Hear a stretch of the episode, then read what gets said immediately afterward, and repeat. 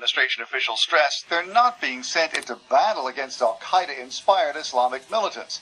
Instead, they're there to protect U.S. embassy personnel and defend U.S. interests should these be threatened or attacked. Secretary of State Kerry is willing to talk to Iran about Iraq. Kerry tells Yahoo News Washington's open to discussions with Iran if Tehran can help end the violence. Asked if that would include military cooperation. I wouldn't rule out anything that would be constructive. But both his spokeswoman and Rear Admiral John Kirby were quick to clarify. There are no plans to have consultations with Iran about military activities in Iraq. Either way, former Pentagon official David Schenker says involving Shia dominated Iran with an Iraq hammered by a Sunni insurgency is a bad idea. What this will do is further polarize Iraqi society. Sagar Meghani at the Pentagon. This is AP Radio News.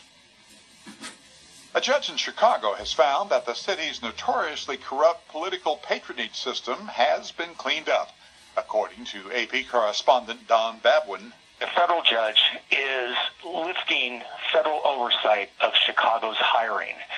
This judge is saying that the city has shown its ability to take politics out of the hiring system in Chicago. That's a really big deal because patronage is ingrained in Chicago's DNA. A House panel wants to impose new restrictions on the transfer of enemy combatants from the U.S. prison at Guantanamo Bay, Cuba.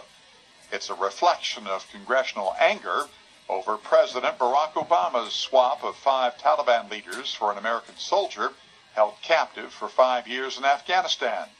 Obama did notify Congress in writing of his decision to send additional troops to Iraq. Ross Simpson, AP Radio News. This is Bloomberg Best.